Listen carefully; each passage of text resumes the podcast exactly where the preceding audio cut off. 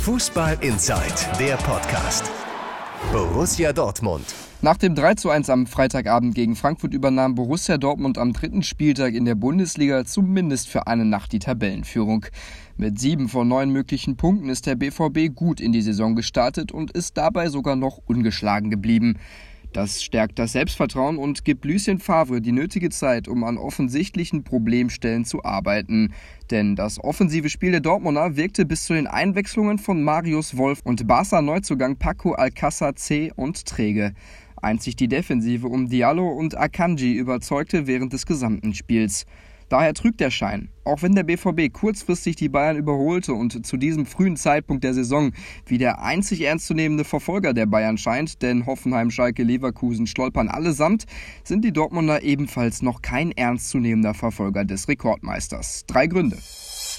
Erstens, mehr Mühe als Glanz. Im Spiel der Dortmunder unter Lucien Favre vermisst man nach den ersten vier Pflichtspielen noch die gewisse Leichtigkeit. In der ersten Runde des DFB-Pokals schrammte der BVB gegen Zweitligist Gräuter Fürth gerade soeben an einer Blamage vorbei. Er erzielte sowohl den Ausgleich als auch den Siegtreffer in einer Nachspielzeit. Gegen Leipzig am ersten Spieltag lag man früh zurück, knallte RB dann aber dank einer fulminanten Leistungssteigerung noch aus dem Signal Iduna Park. In Hannover reichte es dann nur zu einem 0 zu 0, zu wenig für die eigenen Ansprüche. Und auch gegen Frankfurt stand es bis zur 75. Minute 1 zu 1 gegen einen Gegner, der selbst wohl nicht wusste, wieso er getroffen hatte. Zweitens, die erste Elf entscheidet keine Spiele. Bis auf das Leipzig-Spiel war Lucien Favre in jeder Partie auf ein glückliches Händchen angewiesen.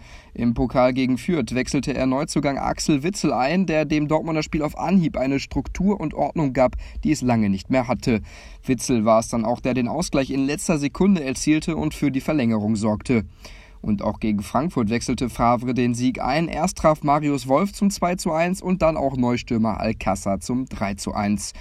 Erweisen sich die Einwechslungen als ein Griff daneben, so wie gegen Hannover, dann reichte es bislang nicht zu einem Sieg. Bestes Beispiel, nach der Einwechslung von Alcázar gegen Frankfurt war im Vergleich zu Maximilian Philipp eine andere Qualität im Sturmzentrum. Hier muss Favre seine Aufstellung vielleicht überdenken. Drittens Mario Götze. Drei Bundesligaspiele, null Einsatzminuten. Mario Götze wollte den Neuanfang und findet sich in gewohnter Umgebung wieder auf der Bank. Favre hat in der Vorbereitung alles probiert, ihn auf unterschiedlichsten Positionen eingewechselt, eingesetzt und auch zum Kapitän gemacht. Doch gebracht hat es offenbar nichts und das sorgt jetzt für Schlagzeilen, belastet die Mannschaft und der Trainer muss sich auch immer wieder dazu äußern. So ist es auch schon Peter Stöger in der vergangenen Spielzeit ergangen. Das war auch ein Grund dafür, warum er in Dortmund gescheitert ist. Die Zeit des WM-Helden von 2014 scheint immer mehr abzulaufen und das, obwohl Götze nach eigenen Angaben wieder fitter denn je ist. Doch im System Favre hat Götze bislang keinen Platz gefunden. Als Mittelfeldspieler auf der Acht fehlen ihm Zweikampfstärke und auch Zweikampfhärte gleichermaßen. Mit einer hängenden Spitze lässt Favre nicht spielen. Wohin also mit Götze? Für Sky-Experte Lothar Matthäus müsste beim BVB ein eigenes System nur für Götze selbst erfunden werden, damit er spielen könnte. Der Rekordnationalspieler rät Götze zum Wechsel. Hoffnung, die Fußball Insight für den ehemaligen Nationalspieler hat.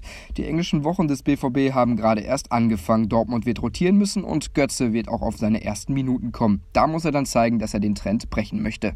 Dennoch, mit sieben Punkten aus drei Spielen und dem Weiterkommen im DFB-Pokal kann der BVB von einem gelungenen Saisonstart sprechen. Die Leistung aktuell wird auf Dauer aber nicht ausreichen, um den Bayern in dieser Saison mal wieder näher, geschweige denn gefährlich zu kommen. Und das müsste eigentlich der eigene Anspruch sein. Fußball Inside, der Podcast. Noch mehr Fußball gibt's in unserem Webchannel Dein Fußballradio auf radioplayer.de.